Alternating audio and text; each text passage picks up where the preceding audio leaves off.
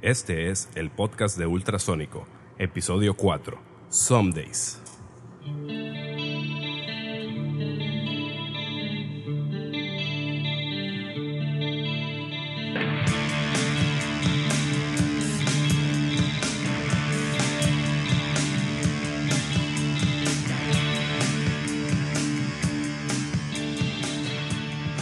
Aquí estamos otra vez en el podcast Ultrasónico. Seguimos comentando sobre los- las canciones del de nuestro nuevo disco titulado 6. En esta ocasión vamos sobre el tercer track que se llama Sundays, otro tema de los que, de los que grabamos en inglés. Es un tema bastante diferente de lo que veníamos haciendo en el grupo desde, desde siempre. Eh, tiene un, un- un- un flow energético, optimista, alegórico, eh, festivo, como nos han llegado a decir algunos, algunas personas cercanas al grupo. Eh, la, letra, la letra también tiene, tiene un enfoque eh, nuevo, original para el, para el tipo de, de ideas que venía manejando las letras. Eh, es como, como una canción como sarcástica, no sé cómo la ven ustedes. Eh, yo veo bien tu presentación, pero se me hace que es hora de un bote. ¡Salud! buenas noches, buenas noches. Buenas noches, chavacos. Pues estamos aquí, otra vez haciendo otra entrega más de Ultrasónico Podcast. En lo fresco. Este. Está más fresco que el jueves pasado, quiero comentarle al, al- al Está personaje. haciendo calor. eh. 35 grados 35 grados, centígrados te hace a la calor. sombra. Y esta vez, esta vez sí dejamos el abanico prendido porque sí está bravo el, el- el clima, ¿no? Sí, sí, sí. Nos refrescamos con un poco de estas De cerveza. cervecillas. Salud. Unas, unas birras para nuestros amigos de español, españoles. Oye, un, un patrocinio de la cerveza no quedaría mal, ¿no? Pues no estaría nada mal, porque vaya que les consumimos, ¿no? En estos 20 minutos de podcast, sí, sí le entramos con fe. Bueno, pues, eh, Siguiendo con, con lo de la letra o quieren pasar a otro tópico. No, A mí me no. gustaría comentar dos, tres Arranca. detalles ahí. Pues em- Arráncate, empieza- mano. hay dos, tres frases ahí que hablan de, de temas actuales, eh, eh, creo yo. Por ahí habla de dominar al mundo con miedo, que eso pues ya saben, ya saben de dónde viene. Habla de un poco de la vanidad, de cómo hay gente que nada más busca verse bien. Y, una de las frases favoritas que, encajaron por ahí, que incluso se llegó a pensar que el disco se llamara así, que es una de las frases del segundo verso que quiere decir un, un chorro de cosas en una frase muy simple, que es a, a story of love with the remote control, ¿no? a ver, a ver, a ver, explícate eso. Eh, yo no sé, yo no sé.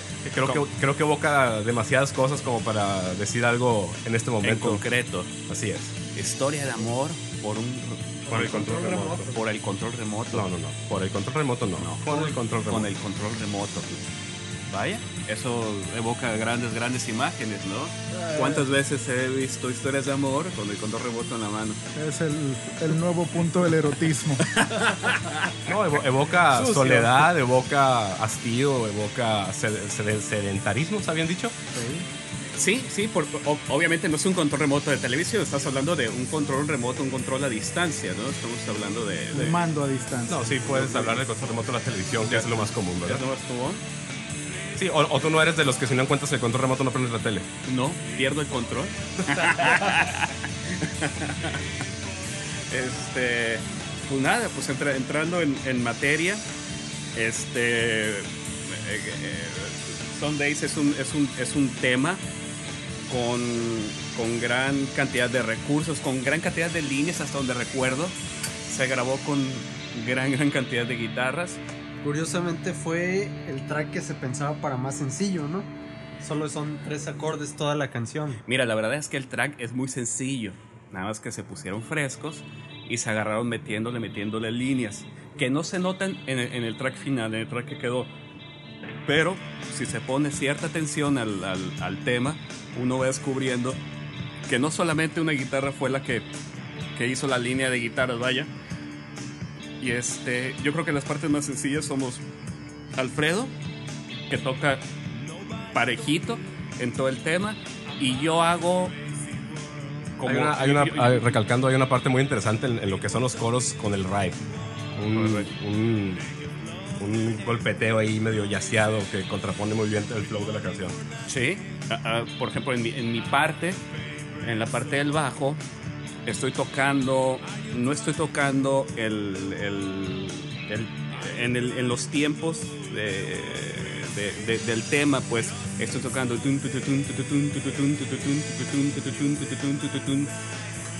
No se escucha tan, tan, tan agresivo por, por- porque el tema eh, y lo que se hizo en conjunto, lo que hicimos en conjunto permite que no se escuche tan agresivo. Es que le es- bajamos es- a tu parte. me baja- Y el ritmo, el ritmo de la batería es muy abierto, permite todas esas libertades, ¿no? Sí, claro. Sí, ese, claro. ese, ese modo de, de usar la, la mano derecha sobre las cuerdas de- del pato en el bajo se acentuó un poco más. Aplicamos un efecto ahí para darle cierta dinámica especial. Es un envelope filter que lo, lo jalamos de- del emulador de, de amplificadores Ampeg eh, virtual. Lo metimos ahí y resaltó muy bien el- lo que comentaba el pato del, del juego que él estaba haciendo con la parte del bajo, que, que no respetan los tiempos de una forma eh, cuadradita, Cua- ¿no? Estás, ahí- cuadradita. estás al filo del compás. Esto, ah, exactamente. Ahora, me gustaría que eh, explicaran un poquito eh, es- esta, esta parte del proceso en donde se empezaron a meter líneas y líneas y líneas de guitarra, que hasta donde entiendo son ocho, Eh, llega, llega un momento que hay ocho guitarras sonando al mismo tiempo. ocho guitarras son- sonando al mismo tiempo, más sin embargo no se escuchan Las ocho guitarras. la- no, o, o sea, no se escuchan eh, ocho guitarras de, de- de golpe, pues no se escuchan eh, encimadas eh, o, o- o estorbándose unas a otras. Hay una, hay, hay una situación muy interesante que es en, en cuanto a las guitarras, ¿no? Eh, como ya hemos comentado previamente, eh, para este disco buscamos llegar ya a la grabación con las canciones más o menos armadas, ya con una estructura definida. Pero pues siempre, siempre estamos abiertos a, a que sucedan cosas, ¿no? El Yossi, eh, a la hora de estar grabando, eh, hizo una variación ahí que, que, que él la puede comentar muy bien ahí, que, que funciona muy bien. A Funciona muy ver, bien. a ver, hiciste otra de tus variaciones de estas, ¿Sabes de, qué? de estas chafas ¿Sabes que- qué que- sucede? Que era de otra canción y resultó que, No, no, que- no, que no, no, cuadró no. bien en nada. En esta ocasión no, no fue nada, así. nada. ¿no? Lo que sucede es que eh, buscando pues eh, lograr eh, una buena toma de las primeras líneas De la base rítmica. de la base rítmica, de lo que es eh, la batería y el bajo, lo que sucedió fue que para efectos de ayudar a marcar esa, esa base rítmica, una parte, o, o mejor dicho, la forma en la que normalmente tocaba la guitarra eh, en esta canción, en los ensayos, quedó suprimida por un rasgueo del, de- de- de- del primer acorde que se fue quedando, se fue quedando, se fue quedando para esos efectos, para marcar la base rítmica.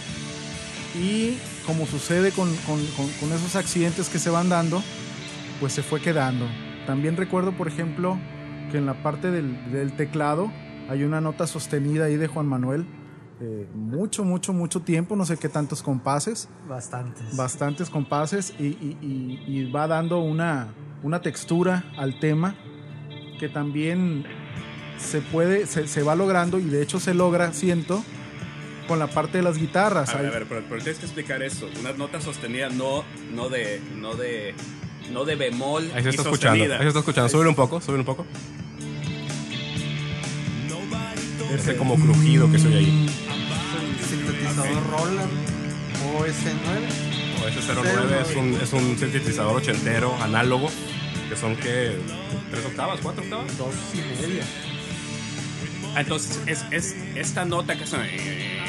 Es un simple re. No es el acorde. Es, una nota. Es una nota. es- eh, Y hasta a, a eso se refieren con sostenido. se pues, cansó mucho. que nomás puso el dedo en el re y. eh, Hasta esa parte del coro es donde hago un cambio. Ok. Ok. Fíjate curioso porque yo porque podría parecer como si fuera una guitarra. Nomás en- No, no, pero, no, no. pero no es, pues. No, no, es, es una buena ilusión, ¿eh? Es una buena ilusión. Sí, es, el, sonido es un tanto ochentero, incluso viene una. hace una, una, melodía que a mí me gusta mucho, que quedó muy sutil en la mezcla, que después de varias escuchas, y lo ubicas, ya nunca la dejas de escuchar. Que es bastante ochentera, puedes recordarte de, de bastantes canciones del, del, del New Wave ochentero con, con, con, solo- con figuras y riff para teclado de ese Siempre y tipo, ¿no? cuando hayas estado en los 80, ¿no? Digo, si, si naciste en los 80 y escuchaste música en los 90, pues no estuviste tanto Oh, en los 80. O si tú supieras el trabajo que le costó a Juan Manuel lograr eso. Me imagino, imagino Juan Manuel, gran, gran fanático de la, del movimiento noventero, grunge, Seattle. Ah, pero también The Cure The Cure. fue una influencia ahí.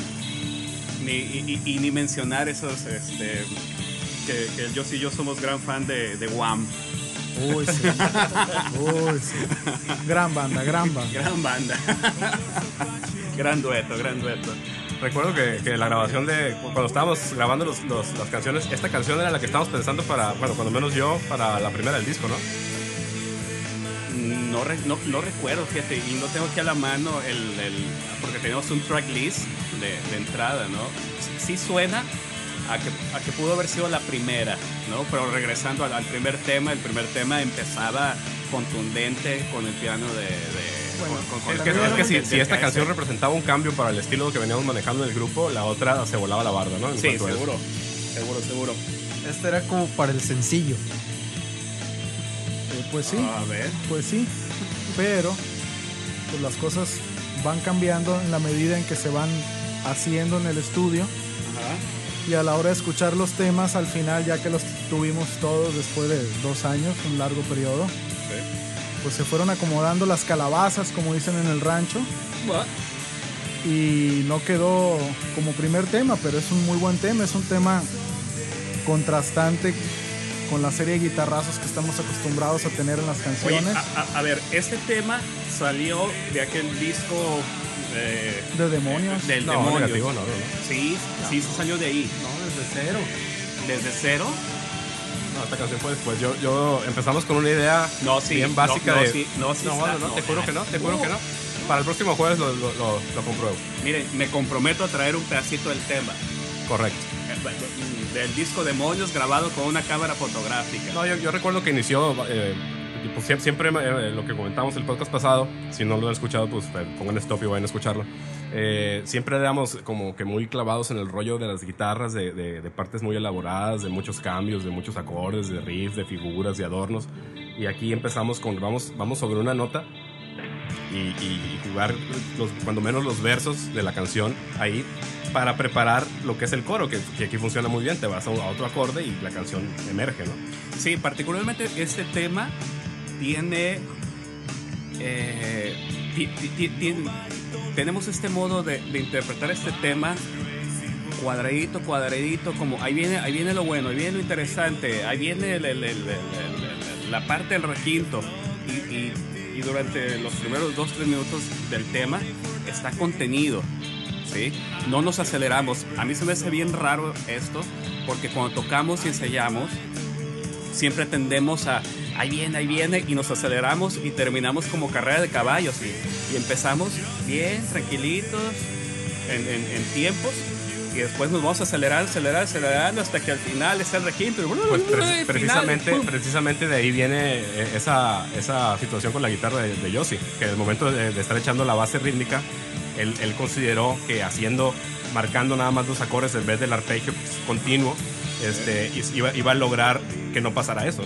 Que no agarráramos viada. Ajá, y de hecho al, al momento de grabar el resto de los instrumentos ya no había forma de, de- de correr porque ya tenías que respetar un tiempo en el que había quedado grabada la base rítmica. Sí, in- incluso no sé si recuerdan, hubo, nos, nos estampamos con pared. Llegó un momento que dejamos de escuchar la batería y empezamos a clavarnos mucho en las guitarras. Y llegó un momento que era un, que era un masacote de sonido que luego nos dimos cuenta que ni siquiera estábamos respetando el, el- el ritmo, ¿no? No sé si recuerdan que tuvimos que, que desechar varias, varias tomas que habíamos elaborado por ahí. Varias lo tomas de curioso- guitarra. Sí, sí, sí. Lo Sí, curioso un- es que iba a ser una canción muy tipo de Strokes, muy Sí, e- e- rítmica, Esa ¿no? fue la, idea- la idea inicial. Fue, Ay, es cierto. Yo estaba, yo es estaba, cierto. yo, yo estuve en una etapa ahí. muy clavado con el sonido austero eh, minimalista. lo-fi de guitarras muy de sonido muy puro en la grabación, pues porque luego tiendes, tiendes a, procesar mucho las guitarras y ya no suenan a guitarra, ¿no? Y en, todo este movimiento de la en este todo en este todo, en el, Contrólate. En este, todo este oleada de grupos independientes, la onda indie y de, grupos que empezaron a grabar en, sus cuartos de ensayo, como nosotros y todo, se empezó a generar mucho esa, esa corriente que no es nueva, ¿no? Ya venía incluso desde, desde el primer del, del segundo disco de Nirvana, donde las guitarras suenan a guitarras, ¿no? Que era un contraste muy marcado con todos los grupos, los, los, los, gru- los grupos ochenteros, que las guitarras estaban hiperprocesadas y que no sonaban ni siquiera guitarra, ¿no? Espérate, pero ¿hablas del segundo disco, el Nevermind, o el segundo, el, Nevermind. el Nevermind? El segundo disco. Sí. Yo creo que se acercaría todavía más el inútero a eso. Ah, no, no, claro, pero desde, desde el, desde el enfoque de la grabación así fue, ¿no? Momento cervecero de la noche. Salud. Otra cosa que recuerdo de este tema es que eh, tuvimos una serie de complicaciones al momento de mezclarla por la serie de líneas que teníamos y en un momento dado, ya después de haber grabado todos los instrumentos y de que según nosotros estaba todo muy bien, hubo una propuesta de mi parte de volver a grabar todo porque el sonido final que teníamos en aquel entonces, en aquellos momentos, no me gustaba y, y creo que a varios tampoco les gustaba, no sé si lo recuerden. ¿Pero por qué no te gustaba? No quedaban No definidas, no estaba definido. no quedaban definidas las, las- las cosas que estaban sucediendo en la canción. Era demasiado denso. Entonces, de hecho, tuvimos que eliminar algunas cosas. Hay- hay- hubo, hubo cosas que, que no quedaron. Pero tienes que aceptar que eso fue porque eres guitarrista goloso que les encanta meter eh, fregaderas encima, Claro, pues encima, encima. las líneas pues. son gratis, no me Pues, cobran. pues no te cobran. Digo, tengo tiempo ilimitado de estudio. Así es. Entonces, En los estudios de pelote de playa. sucede mucho, pues eh, te emocionas tanto con lo que estás haciendo que muchas veces confundes el hecho de que porque le vas a meter más cosas va a quedar mejor, cuando en realidad tienes que autolimitarte en ciertos momentos y aprender a escuchar lo que estás haciendo para en un momento decir, bueno, hasta aquí está bien y ya no necesita nada más. Cierto, totalmente. El tema, el tema, este, tiene la manera en que estamos tocando el tema tiene esta mesura de tal modo de que se escuchan todos los instrumentos. Si se le pone la debida atención, escuchas la guitarra escuchas el bajo, escuchas la batería, escuchas el ride, escuchas todo, ¿sí? Cosa que no pasaba antes aquí en el, en el- en el cuartito, pues. No, fíjate, sí, sí hay momentos en que, en que unas cosas eh, predominan en cuanto a presencia, ¿no? Pero eso a mí se me hace muy, muy válido en el sentido de que, de que si estás escuchando al grupo en vivo, va a llegar un momento dado que, si- que, si- que la intensidad o la forma de tocar de alguien o de su instrumento te va a comer en lo demás, pues, pero eso es parte de, porque en el momento que es que esa parte pierde, pierde ese protagonismo, emerge lo demás y se logran ciertos balances, ¿no? Que es lo que, lo que interesa, lo que te da la pauta de a seguir escuchando. Sí, eso, eso sería la parte de, de interpretar los el tema en vivo. Sí. Pero bueno, mal que bien se buscaba Sí, eso, ¿no? Que sí. sonara como, no, no propiamente como en vivo, porque hay muchos doblajes que en vivo sería imposible hacerlos. Ah, claro. Pero la, la idea básica era eso, ¿no? Sí, y, y- y regresando a la idea inicial de, de este disco 6, era hacer, po- ponerle mm, la debida atención a cada tema en particular, a lo- lograr el mejor sonido para cada tema, este, estar buscando esta, esta serie de, de elementos que al momento de estarlos grabando dijeras, ah, bueno, es que se escucha todo. Si se inventaron, si aventamos 20 líneas, las 20 líneas se escuchan. ¿Sabes qué sucede también? Que, que en este tema en particular, y por la cuestión de que teníamos muchas líneas de instrumentos, fuimos buscando los sonidos apropiados para cada línea. De manera es que cuando llegáramos al proceso de mezcla, tuviéramos tela de dónde cortar para ir acomodando todo en el espectro del sonido. Las guitarras eh, se escuchan todas, hay variaciones en las formas de tocar, hay intensidades en los sonidos que estamos logrando con las guitarras. Fuimos buscando esos sonidos en particular. Espérame, hablando de sonidos, en esta parte que está sonando en este momento, yo me inventé un, un truco viejo, ¿no? Que es, todos están tocando lo mismo al mismo tiempo ¿sí? y lo, que- y lo que está cambiando es el bajo. La Sí. línea de bajo es la única que está cambiando. Pareciera que todos están, que, que- que las guitarras, teclado, todos están cambiando para, para que suene distinta la melodía, pero, pero es un truco viejo. Ay, pero, pero, pero es un truco nada más de, de- de sonido, de sonoridad, pues nomás cambiar lo que estoy tocando yo en, en la línea de bajo para, para que suene distinto. Otra cosa que me gustó mucho de este tema fueron la cuestión de los coros. Los coros creo que le dan eh, cierto sabor ochentero a la canción. No sé por qué cuando escucho esta canción me recuerda a bandas como Tears for Fears de los ochentas. Mucha instrumentación, muy buen acomodo de, de instrumentos, eh, bien estructuradas las canciones. Y lo menciono porque es una situación que me pega, que me llega cuando escucho el tema. Sin querer decir que Tears for Fears sea una cuestión, sea un, un- un- Una influencia directa. una influencia o un punto de, sí de partida. 80s. Uy, yo sí, por supuesto. Yo los inventé. No, es que hay- hay- ahora que lo mencionas, hay una cosa curiosa con este tema. Este tema, si la mezcla lo hubiéramos, eh, le hubiéramos dado otro enfoque, podría haber quedado desparpajado eh, en cuanto a sonido, no tan, tan, tan todo con- tan compenetrado. Podría haber quedado como un tema del alternativo de finales de los 90. Muy denso. Sí, sí, sí, podría haber quedado un rollo así, pues. Ahora, a mí me gustaría que, que, que platicaran cómo fue esta parte de ocho líneas de guitarra, cómo se organizan para, para grabar ocho líneas de guitarra. Es cuestión de O sea, buscar. O sea, ¿qué buscas? ¿Qué, cómo, cómo- cómo divides? Bueno, ya tienes la canción, ya tienes la estructura de la canción, ya tienes la base rítmica. Entonces, ¿qué te queda? Te queda lograr una textura apropiada a lo que los demás están haciendo. Ajá. En el caso de las guitarras, como son muchas, son creo que ocho líneas de guitarras, buscas el sonido apropiado para cada guitarra, que es lo que decía hace unos momentos. Entonces, esa variación de sonidos en las guitarras y ese acomodo que vas logrando es lo que te va dando a ti la textura que vas queriendo imprimirle al tema. Si no hubiéramos eh, hecho ese proceso, todas las guitarras de esta canción hubieran quedado con un sonido muy denso, muy pastoso, muy pegado. Ok, pero, Prácticamente pero- al pero- centro. ¿cómo- Es que hay- pero- hay pero- una- hay pero una ¿cómo- cosa, Pero ¿cómo de divides lo que la, estás preguntando, la- ¿no? la guitarra? Es, es una de, de las, de esas cosas que, que- que no nos dejan de sorprender nunca, que no lo hacemos pensado, pero al final siempre queda esa, esa sensación de que te volteas a ver uno a otro porque no crees que, que- que se haya conjuntado una idea sin planearla, ¿no? Que al momento que empiezas a escuchar todo encaja con diferentes eh, formas de tocar, diferentes notas, diferentes este, cadencias, diferentes sonidos, diferentes guitarras, todo el rollo, diferente inter- intérprete. No, y, y- eso va en el, en el sentido de que, por ejemplo, hay, hay un truco de estudio que se utiliza mucho para lograr eh, que, la- que una guitarra, por ejemplo, se oiga grande, ¿no? Que se oiga inmensa. Que eso, eso no, no es otra cosa que, por ejemplo, eh, hubiéramos puesto la guitarra del Yossi y hubiéramos, usado- hubiéramos grabado cuatro veces la misma guitarra, ¿no? Esta vez no lo hicimos así, grabamos nada más dos veces. Y otras guitarras que vienen a engordar todo lo que, lo que se, se refiere al departamento de guitarras son guitarras que están haciendo otra cosa.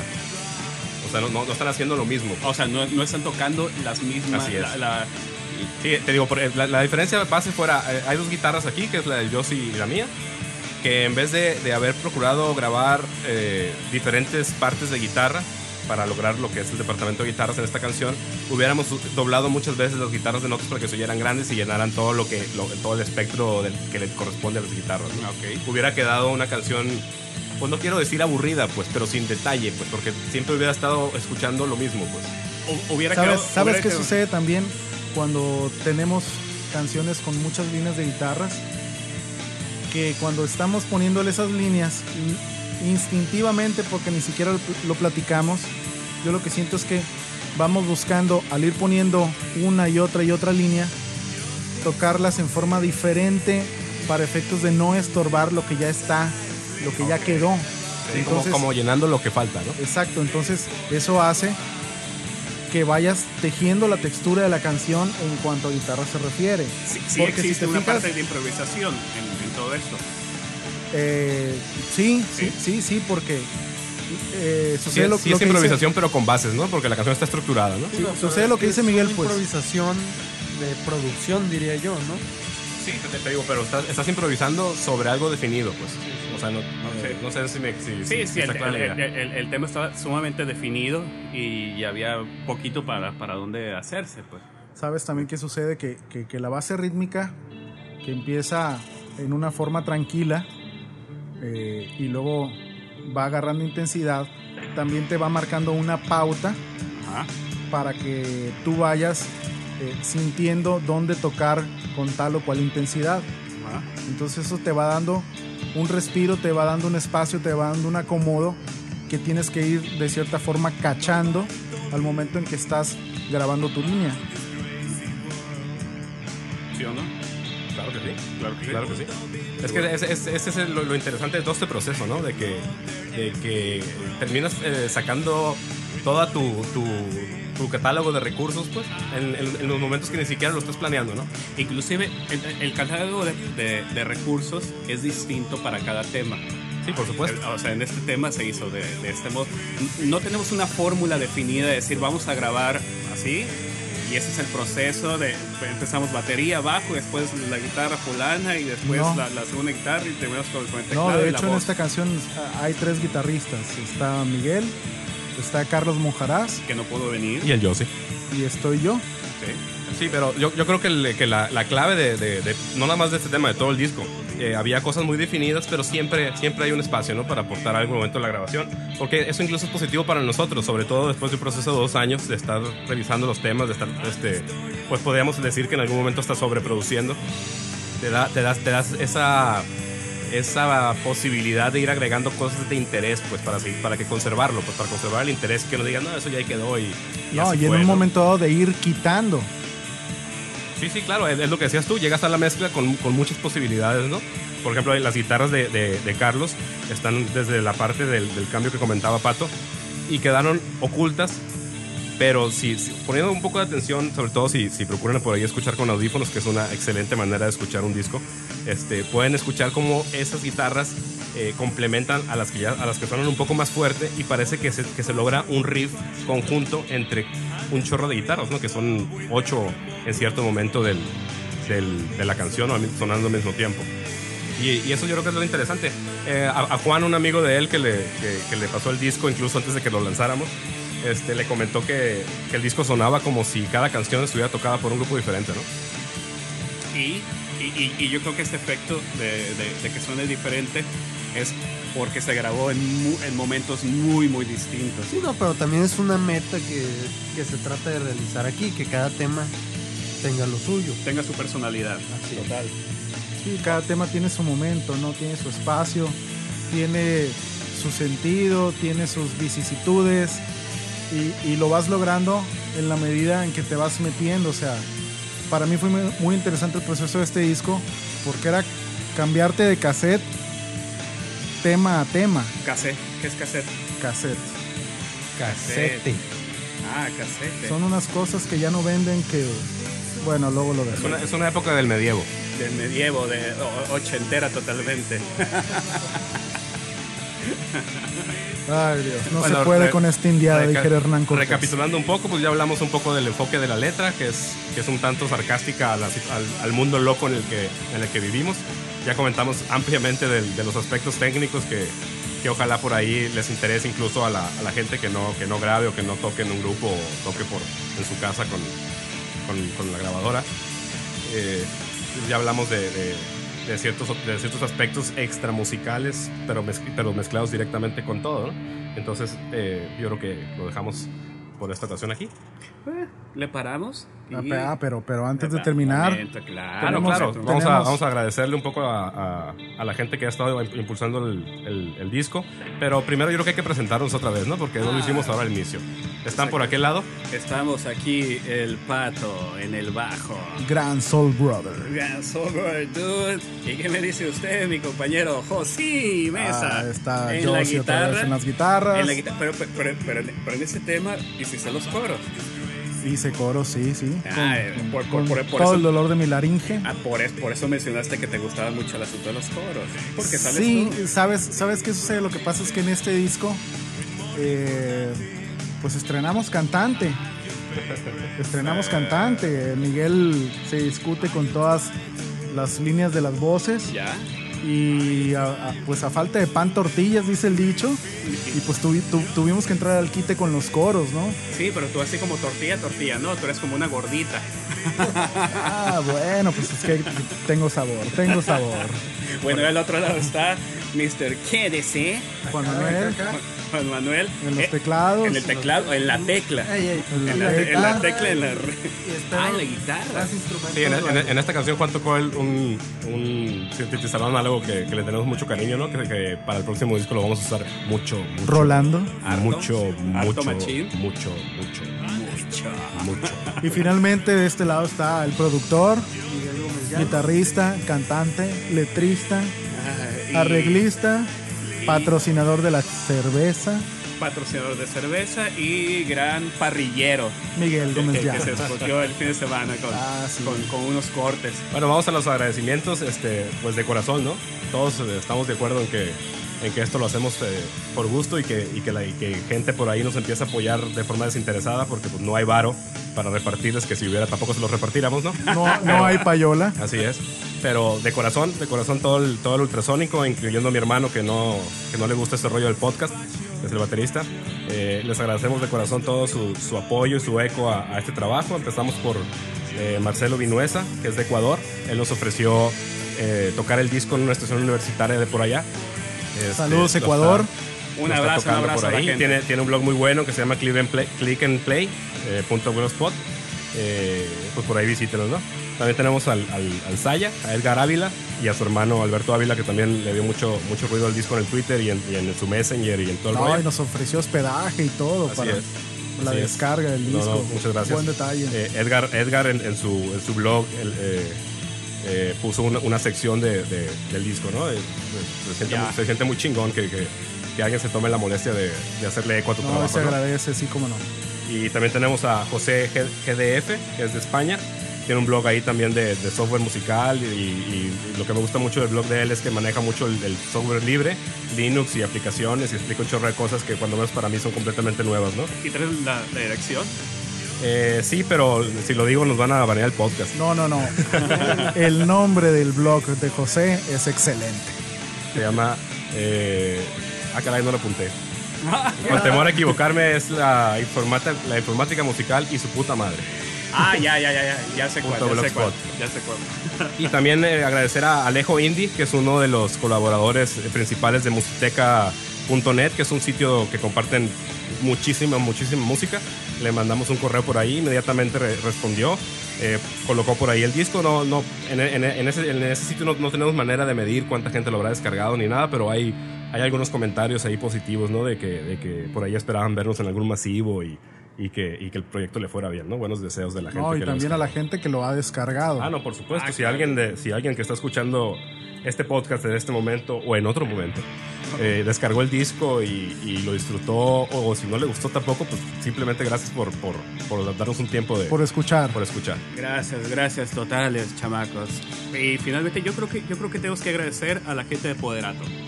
Sí, claro. totalmente, totalmente que, que- que nos está ofreciendo su espacio, Su hospedaje. su, su plataforma para, para hacer este proyecto, para hacer esta, esta parte del proyecto. Para la, difusión de nuestros podcasts, que esperemos que No, hay muy buena atención, ¿eh? porque ahora el fin de semana que estuvimos tratando de subir el, el segundo episodio, eh, hubo problemas con la página y por medio de Twitter eh, me estuvieron avisando que cómo, cómo, iba, cómo estaba el estatus de, de resolver el problema. ¿no? Muy, muy buena atención. Perfecto. Y es proyecto mexicano, ¿no? Sí, sí, sí. ¿Poderato? Poderato mexicano. Moderato está hecho en México, está bien hecho.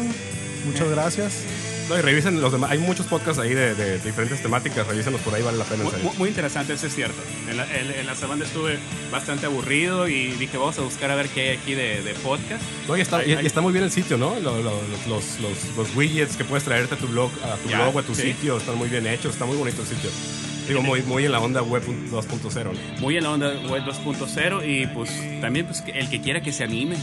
Ahí están los recursos. Bueno, pues esto fue. Ultrasónico Podcast. Qué gay eres, qué bárbaro, qué gay. Bueno, pues esto fue Ultrasónico Podcast. Bueno, Pues los dejamos con el tema completo. Aquí estuvimos todos. Eh, no me canso de agradecer de corazón a toda la gente que nos ha apoyado. Y pues muchas gracias y, y escuchen el tema. Los esperamos el próximo jueves en Ultrasónico Podcast. Bye.